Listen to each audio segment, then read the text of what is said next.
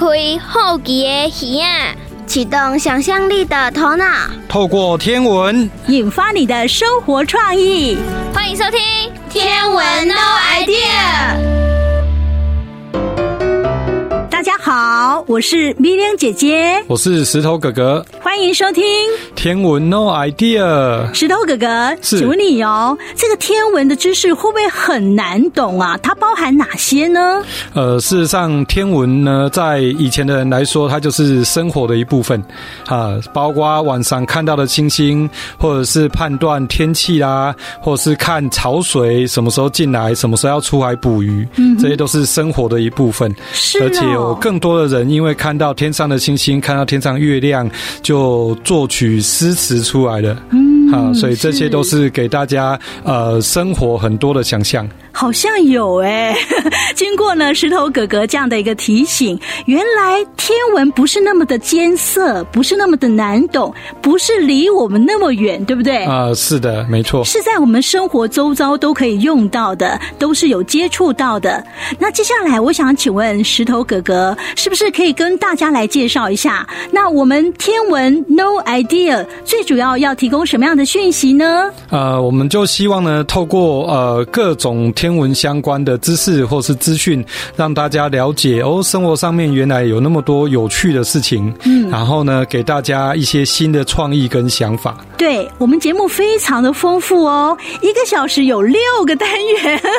啊，石头哥哥是不是为大家来介绍我们有哪六个单元呢？OK，那在我们的规划里面，我们有自然过生活，就是让大家知道说以前的人是怎么样呃，透过二十四节气，然后来过一整年的生活，嗯，那我们会介绍历史上的他，就是介绍呃历代呢有很多人对天文有兴趣，然后他们到底做了些什么事情，嗯，那当然我们也有呃一个小丸子说星人，是。啊，因为天文呢让大家有很多的想象，也流传很多的故事，嗯，那他会来介绍各种天文相关的故事，是。好，那我们还有第四个单元是宇宙有有道理。这是什么？啊，那当然讲到天文，一定有人研究出某些特别的知识。嗯，那我们就希望能够介绍给大家一些生活日常的知识。嗯，好，当别人在聊天的时候，你也知道说，哦，原来你在说的就是这件事情。哦，还有呢？嗯，那我们还有呢，跟呃英文来做结合。哦，还有英文啊？啊，呃，是。那有些英文呢，呃，讲到星星、月亮、太阳，他们其实除了表面上面的字义以外，也有另外一种含义。嗯。就请大家来听听看，别人是怎么运用这些英文的语词，好棒哦！啊，然后当然我们还有一个呃单元叫做“立干姆听鬼”，嗯哼，好，就是让你知道说哦，原来呃在我们闽南语，在我们生活当中的一些俗谚语，也跟呃天文有关系。是，所以这样子听起来呢，我们天文 No Idea 呢非常生活化，对不对？啊、呃，是的，而且呢。会有故事，可以听故事，非常的丰富。好，那接下来呢，我们就来进行自然过生活。这一集呢，要告诉大家，就是要吃当季，吃当地，按照时令季节来吃东西。到底为什么要这样子呢？今天自然过生活这个单元，雅雅的妈妈会告诉我们哦。欢迎收听老妈的生活智慧。自然过生活，雅雅跟妈妈上菜市场喽。今天你想吃什么水果？妈妈，我想吃大西瓜，香甜多汁，我最喜欢了。哎，现在是冬天，哪里来的西瓜？台湾有句谚语：正月葱，二月韭，三月苋，四月庸，五月刨，六月瓜，七月笋，八月芋，九芥兰，十芹菜。十一蒜，十二白，这是什么意思啊？这句老话的意思是：正月产葱，二月产韭菜，三月产苋菜，四月产空心菜，五月产葫芦瓜，六月产丝瓜，七月有笋子，八月产芋头，九月产芥蓝菜，十月产芹菜，十一月出产蒜头，十二月盛产大白菜。哇，每个月都有不同的蔬果耶！对呀，这也就是大家平常说的当季。妈妈去买菜时都会特别选择当令食材，但是丫丫有想过，为什么我们要选择当令的蔬菜，而不是想吃什么就选什么呢？啊，我记得老师上课有说过，吃当令蔬果价格便宜，可以省荷包五星级。好呀，你说对了。除了这个以外，农夫顺应季节种植当令蔬果，农作物抵抗力最强，不需要撒农药也能种出头好壮壮的好食材，自然更无害。这是简单自然的养生之道呢。那农夫是怎么知道什么时间要种什么蔬果啊？这就是古人的智慧啦。他们观察太阳、地球与月亮运行，依照作息与农耕制定行事历，透过月亮的朔望，从新月到满月的周期来生活作息，再根据太阳照射地球角度的变化，产生二十四节气的季节变动来耕作。这套根据年月与季节循环产生的行事历，就是传统的农民历。那二十四节气又是怎么定出来的啊？一般以为节气是农历，其实节气是阳历哦。我们可以由月亮的变化来归纳出一个月，但是太阳高高挂天上，却无法用眼睛直视，所以古人用立竿测影来推出太阳的方位，发现了冬至和夏至。再用冬至来推估出一年的时间。我知道，我知道，冬至要吃汤圆，我最喜欢了。你这个贪吃鬼，还要不要听妈妈讲下去啊？要要要，当然要。古人从冬至与夏至两个时间点，又发现了春分与秋分，定出四季。再根据春耕、夏耘、秋收、冬藏的农事活动、气候与植物观察。定出了二十四节气，原来是这样，古人好聪明哦。所以呀，节气是从生活中观察而来，累积了数千年来无数人的生活经验。我们要依循节气过生活，吃当令在地的食物。如果气候还没有到小暑或是大暑，最热的高温，你就不要吵着妈妈要开冷气哦。而且越吹越冷，反而不适应外在的气候。我知道了啦，我要学习老师说的“心静自然凉”。你呀、啊，出几个嘴，要多用眼睛好好的观察，用心好好的感受，常常和妈妈一起去菜畦呀，看看当令的蔬菜和水果，跟着大自然一起好好过生活。哎，石头哥哥，嗯哼，说到毕达哥拉斯，你会想到什么？哦，毕达哥拉斯他是第一个认为我们地球是一个圆形的这样一个人。哦，原来这个想法是他先提出来的是吗？是的，要不然在以前的人都认为地球是一个平面的状况，然后船如果开到边缘就会掉下去，然后再也回不来了。哦，是哦，那这个毕达哥拉斯好厉害哦，他是怎么发现到说这个地球是圆的呢？呃，他其实是透过。船呢，从远方开过来的时候，会先看到那个船帆的最上面，然后越近的时候就会看到整个船帆，然后再更近就看到整艘船。哦，是，他真的非常有观察力哦。嗯哼，详细的情形，到底毕达哥拉斯他是一号什么样的人物？他还有什么样的看法呢？我们现在就来进行历史上的他。我们来听丽晶老师怎么说。哲学家也是天文学家。中国的天文学家跟西方的天文学家研究的是一样吗？让我们一起来看看历史上的他做了哪些事吧。丫丫，刚才你在 YouTube 上看什么节目？看得那么津津有味啊！丽晶老师，我刚刚在看数学家毕达哥拉斯的故事和他发明的毕达哥拉斯杯的实验。哦，毕达哥拉斯哦，他很有名，有很多的身份呢。你要不要猜猜看？好啊，嗯，我知道他是位数学家。没错，还有呢？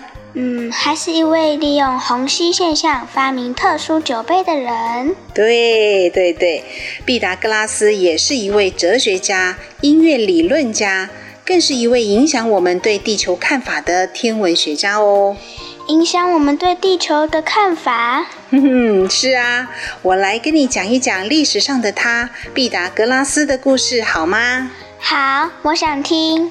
故事是这样的：西元前五到六世纪的民众还认为地球是平的，也就是所谓的地平说的年代。有些学者认为，毕达哥拉斯是当时第一个提出大地是球形的人。但也有一些学者认为，这是很久很久以前的事了，已经无从考证。不过，当时从地平说到地圆说，绝对是我们人类科学发展的一大步哦。有趣的是，传闻呐，毕达哥拉斯虽然主张大地是球形，但是他并没有客观依据。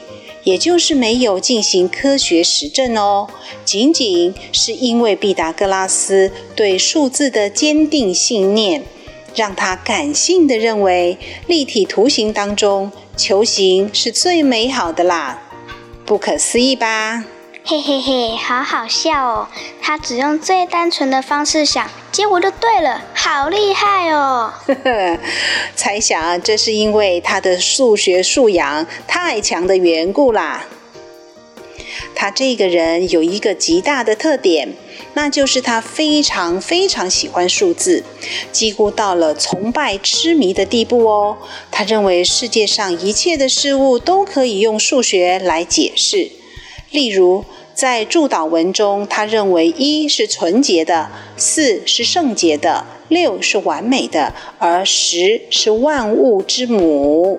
所以，用现代的眼光来看，毕达哥拉斯简直就是一个数字控的哲学家呢。毕达哥拉斯和学生们也认为，数字的美和音乐的和谐有非常密切的关系。这个音乐理论被称为毕氏音程。我们现在学习西方音乐的时候，都会接触到哦。没想到毕达哥拉斯老师还会出现在音乐中哦。是的，这里还有一个很特别的有关天文方面的小故事。那就是西元前五世纪的人们普遍的相信宇宙是以地球为中心，也就是所谓的地心说的年代。但是毕达哥拉斯根据自己的数学推论和观察，很勇敢地向当时的大众说：“我认为地球不是宇宙的中心，地球是一个自转的天体，并且围绕着一个火球在旋转哦。”哇，他真的好勇敢，好有想法，敢把跟别人不一样的看法讲出来。嗯，真的勇敢、自信又有想法，这都是因为他学有专精的缘故。不过有点可惜的是，当时毕达哥拉斯并没有指出那个火球是太阳。嗯嗯，老师，毕达哥拉斯小时候是一位怎么样的小朋友啊？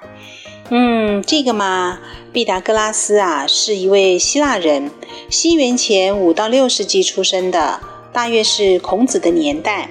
小时候的毕达哥拉斯，因为爸爸是商人，需要外出做生意，他就跟着到处游历游学。他受到很好的教育哦，老师们的教导，加上自己的兴趣和努力，长大后的毕达哥拉斯。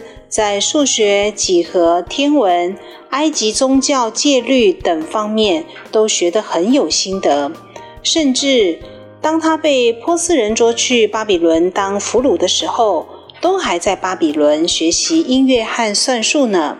他还创立了毕达哥拉斯学派，这是一个集宗教、政治、哲学、意象于一身的学派，影响后世很深远哦。哇，他好喜欢学习哦。嗯，是啊，他可是一位终身学习的榜样呢。好吧，今天精彩的历史上的他，毕达哥拉斯的故事就讲到这里喽。赶快找时间跳跳绳，运动一下吧。好。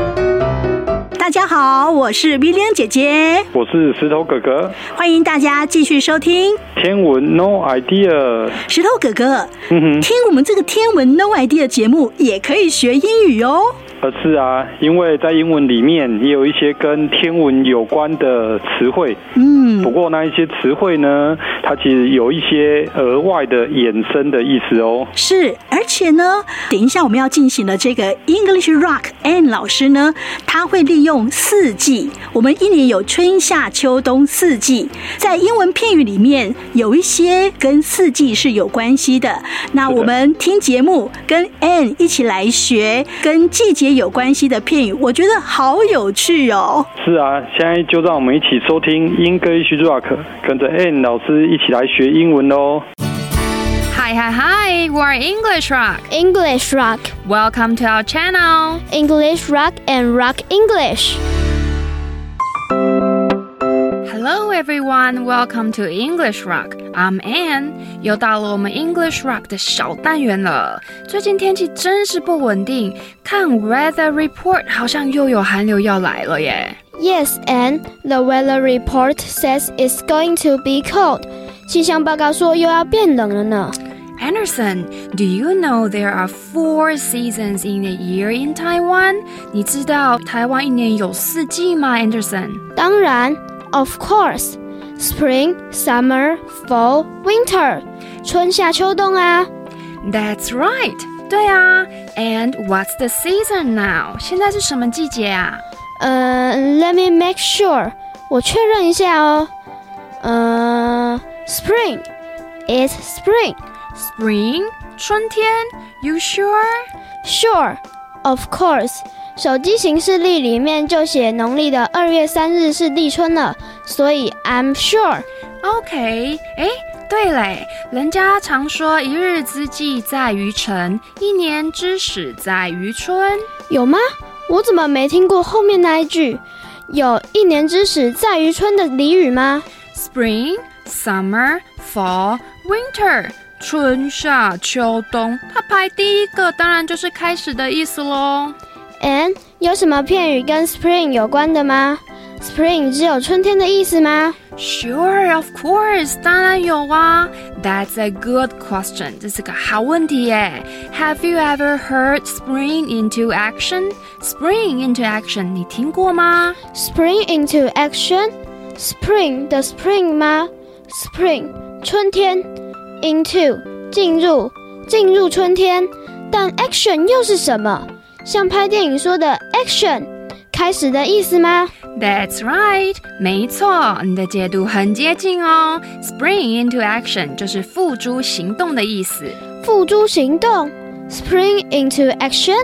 That's right，没错，Spring 是春天，你就想象春天百花盛开、春暖花香的样子，所以 Spring 常常富含着开始或者是万象更新的意涵，因此大部分跟 Spring 有关的片语和名言佳句都有着正向的意思，而 Action 就是行为。啊，I know。What do you know? Spring in action。Spring 是开始，Action 是行动。Spring into action，开始进入行动，就是开始行动嘛。That's right. It's not hard to learn spring into action. 所以咯，学片语并不难，因为很重要。跟我念三次：Spring into action, spring into action, spring into action, spring into action, spring。诶，我干嘛跟着你起哄啊？But how can I use spring into action in my daily conversation? 可是，就算我很会念片语，但要怎么用啊？你想想看呢？I spring into action，我付诸行动，好像有点怪怪的。怪怪的吗？不会啊，可能是你觉得句子说的太短了。如果你多说一些，多提供一些描述呢？嗯、uh,，Let me think，我想想哦。嗯、uh, 啊，How about this？看这句如何？After lying around all morning doing nothing, Anne suddenly springs into action. 经过一上午的无所事事，Anne 突然开始付诸行动。诶，句子是不错啦，但是怎么说我 doing nothing in the morning，整个早上没事做啊？哎呦，借用一下啦，反正下一句 Anne springs into action，就说你付诸行动了啊。你就想象自己早上是 thinking for a long time，想很久很久而已。好啦好啦，I was thinking for a long long time，可以了吗？但至少我还是有 spring into action 的。That's right，对啊。那你呢？有什么事情是有 spring into action in this winter vacation？嘿嘿，Of course，是寒假作业喽。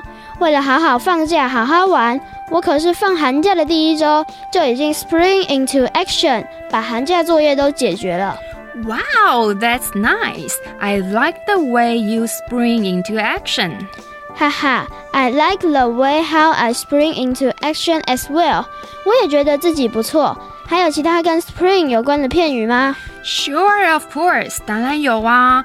但我们时间不太够了，We are running out of time。我下次再告诉你。When I see you next time, I'll tell you another one. Promise？真的吗？Promise，真的。OK，see you next time，下次见喽。See you later, alligator。我们下次见。哎，石头哥哥，嗯、 我问你一个问题哦，你可能不知道，哦、就是大地之母是谁？呃，是盖亚。哎呦，怎么知道这么厉害？因为我是听小丸子说的啊。小丸子说的，那我也想知道。我们现在赶快来听小丸子说新人。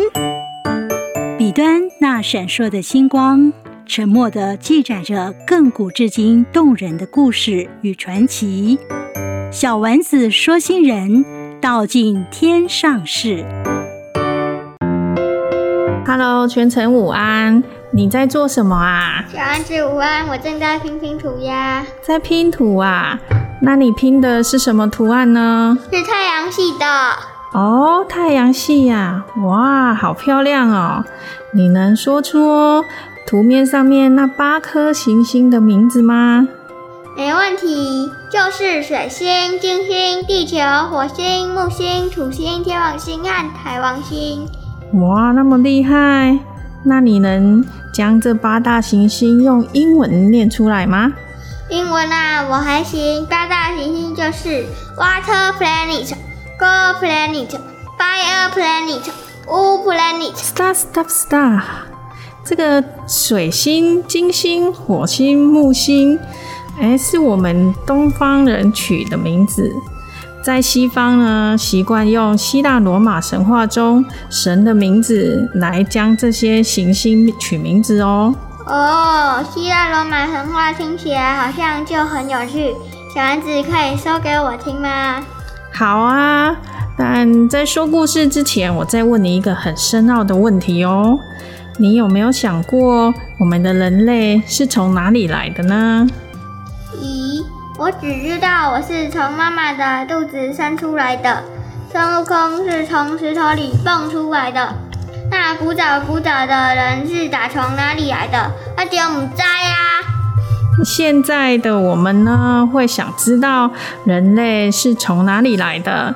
古代的人也一样哦，对人类从哪里来有着无限的想象。在远古时代，既没有文字，也没有发达的科技，于是口耳相传，就有了很多的神话故事流传下来。关于世界的起源，人类从哪里来的，在不同的文明当中，都有各自流传的创世故事。而希腊神话故事，可是在西方最伟大的作品呢。古人说，天地是一切都是从混沌开始。在东方就有盘古开天辟地传说，当时天地是一片混沌。那西方希腊神话里也说，在一片混沌中产生了一位神，就是我们盖亚女神。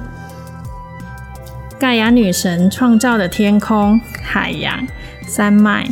大家称她为大地之母，所有的天神都是她的后代，所以在西方，盖亚就是我们地球的代表人物哦。现在我们就来听听看盖亚是如何当上这个地球的代言人呢？在世界诞生以前，存在的空间是一片混沌，根本没有秩序可言。直到有一天，一股神秘的力量出现了，试图在这混沌的空间中导入秩序。这股神秘的力量源自于卡厄斯，卡厄斯产下了大地女神盖亚。在混沌的空间中，盖亚先把所有坚硬的物质全都取来，一层一层地堆叠起来，让土地变得坚固，再把柔软细腻的沙子收集在一起，形成了沙漠，又把巨大的岩盘推挤在一起，形成了山脉。它更是创造了天空及海洋，让世界变得更加完整。盖亚拥有很多的宝物，其中最有名的就是生命之瓶。生命之瓶里面装有万物的种子和生命的泉水。盖亚先将万物的种子散播在大地的每一个角落，再用生命的泉水来灌溉，让万物能够交替繁衍，生生不息。从此，这个世界便孕育了生命。而从卡厄斯所产生的神秘力量，并不是只有盖亚。在生出大地女神之后，又生出了阴间以及爱神。卡厄斯打了个哈欠，就从嘴巴里呼出了黑暗之神及黑夜之神。不久后，黑暗及黑夜坠入爱河，生下了光明与白昼。从此之后，天空与大地，白昼与黑夜开始有了划分，在海水和淡水的丰饶中，大地开始有了生命，青草与花朵在地球上蔓延生长。在西方，盖亚被认为是人类的始祖喽。是啊，在神话中，盖亚拥有德高望重的地位，在希腊各地广受崇拜。因为他掌握着生命与命运的秘密，还拥有超神准的预言和神谕。哇，好厉害的阿布啊！哎，石头哥哥，嗯哼，因为太阳啊，每天都会白天出现，我们都看得到它。是，嗯、呃，很多人对太阳很好奇。你曾经对太阳有什么样的好奇的地方吗？有啊，以前小时候每次升起的时候都被太阳晒得很热，我就觉得为什么太阳都要那么热呢？为什么太阳这么热情呢？是，没错。好，我相信呢，有很多人同样有这样的一个疑问。那待会儿呢，我们要来进行宇宙有道理，月亮姐姐要告诉我们很多关于太阳的神话故事哦，一起来听。嗯，宇宙有道理。宇宙有道理，好奇故我在。Let's draw sky。我是月亮姐姐，让我们一起探索宇宙的奥秘吧。大家好，我是月亮姐姐，今天要跟大家分享的是神秘的太阳。我们每天早上都会看到很亮的太阳，你知道这太阳为什么会发光发热呢？现在，月亮姐姐就先来说说几个有关太阳的神话故事，听听看以前的人是如何看待太阳发光发热的这件事情。在中国的神话故事中，太阳神的母亲名字叫做羲和，他生了十只金色的乌鸦，而这十只金色的乌鸦都变成了又大又亮的太阳。它们住在遥远东方大海的一棵树上。每天轮流到天上值日。后来，十个兄弟不满要轮流值日的顺序，于是大家就都在同一天出现在天上。十个太阳同时照在大地上，造成草木枯萎，没有农作物可以收成，也没有水可以喝。后来，人们派出后羿射杀了其中的九个太阳，所以就只剩下现在的这个太阳喽。这就是有名的后羿射日的故事。你知道，在我们嘉义公园的射日塔呢，也记载了另外一个关于原住民邹族的射日传说吗？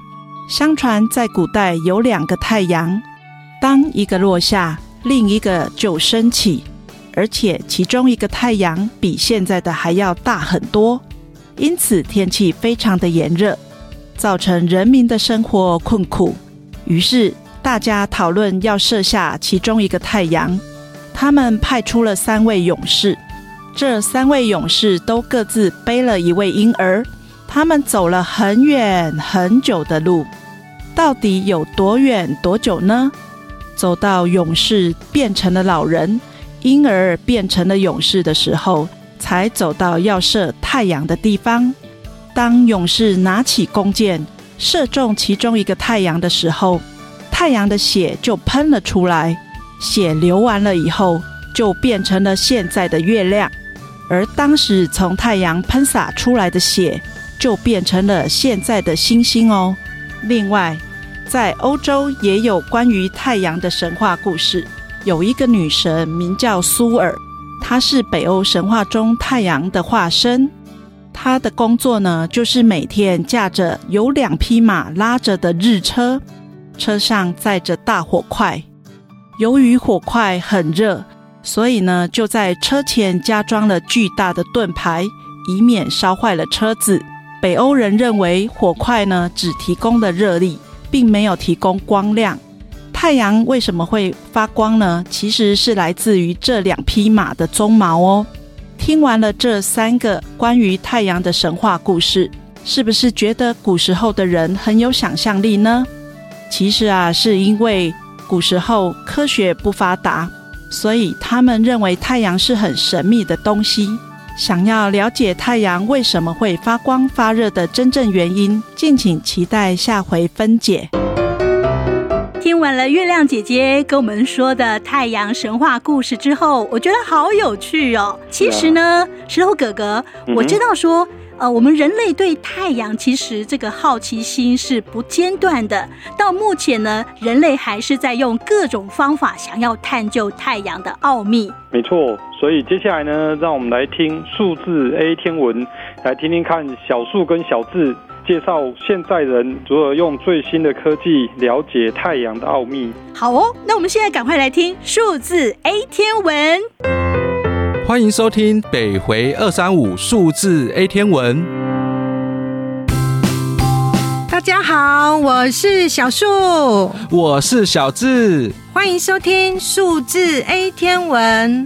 小智，你每天睁开眼睛第一件事情是做什么呢？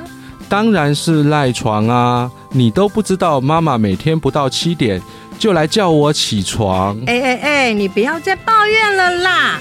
我们今天不是要听你发牢骚的啦。啊，拍谁拍谁，那我们今天要讲什么呢？我们今天要讲的是，你每天起床睁开眼睛就有亮亮的光芒照着。我知道，我知道，就电灯啊。我妈每次都不是啦，你听我把话说完。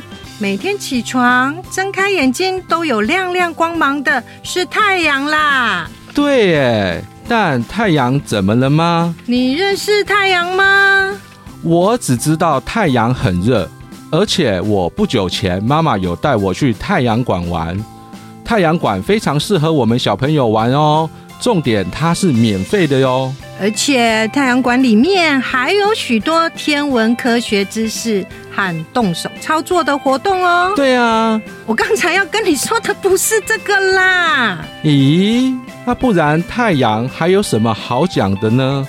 你知道美国太空总署耗资十五亿美金打造帕克号太阳探测器，希望能帮助科学家更了解太阳吗？哇哦，好酷哦！对呀，而且啊。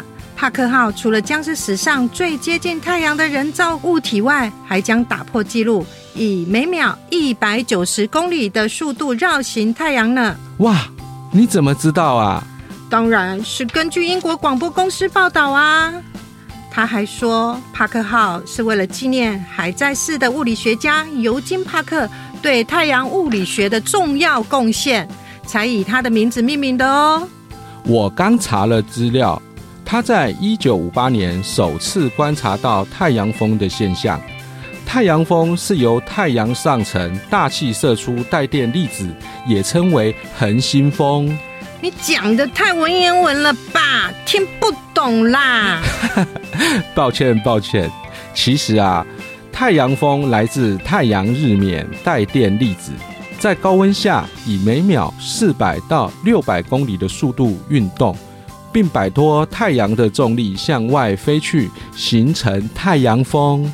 你说的不是在网络天文馆的太阳风语音导览内容吗？你怎么知道？难道你也有去过？当然啊，我可是太阳之树哦。什么是太阳之树啊？我只有听过太阳之塔。啊？什么是太阳之塔？难道是像太阳馆一样看不见太阳，但看起来像幽浮的馆吗？哎，你很怂哎！太阳馆之所以叫这名称，是有地理位置和历史渊源故事的。这个改天再说给你听。太阳之塔是日本艺术家冈本太郎设计的，曾在一九七零年举办日本万国博览会，在象征区的主题馆和母之塔、青春之塔、大屋顶共同建造的。所以你还是没有说太阳之塔是什么啊？你不要急啦，好好听我说完。太阳之塔有三张脸，分别是黄金之脸、太阳之脸和黑太阳。哇，这三张脸有什么特别的吗？有啊，塔的顶部是金光闪耀，象征未来的黄金之脸，我觉得长得像鸟的面容。正面的太阳之脸象征现在，我觉得像不倒翁；而最后背面的黑太阳是象征过去。所以它只有三张脸吗？不，当时还有第四张面容。你如果有兴趣，可以去网路找找哟。好吧，听到特别的总是会意犹未尽。对了，新闻也有说哦。帕克号将同时成为史上最接近太阳，也是速度最快的人造物体。哇，这么快？对呀，你都没有专心听我说。因为太阳探测器帕克号呢，在二零一八年八月十二日升空，预计在二零二四年最接近太阳，距离太阳表面仅有三百八十万公里，并且以每秒一百九十公里的速度绕行太阳，而且。美国太空总署说，到时候帕克号啊，表面的温度将高达一千三百度，哎，哇，这么热哦，那可以晚上去吗？白痴哦。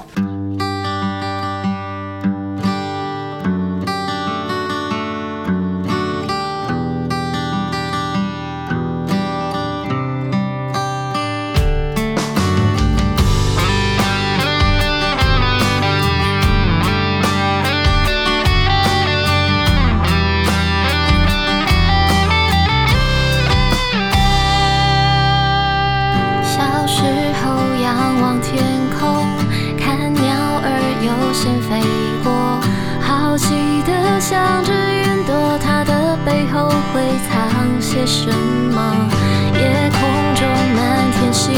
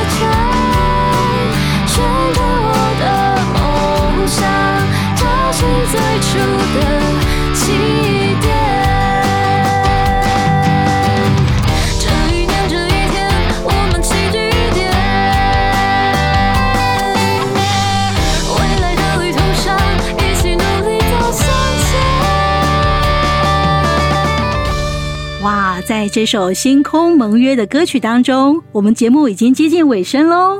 呃，是的，那透过今天的节目，你是否对这个天文呢有更多的想象，然后发现这个生活呢其实是更有乐趣呢？是，真的是好有趣哦！原来天文不是冷冰冰的，是实际在我们生活当中都有相关的哈。我是米亮姐姐，我是石头哥哥，我们下次见喽，拜拜，拜拜。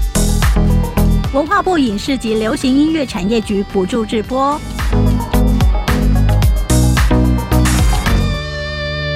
让我们仰望白昼出现的阴晴圆缺在天空里缓缓的消失。不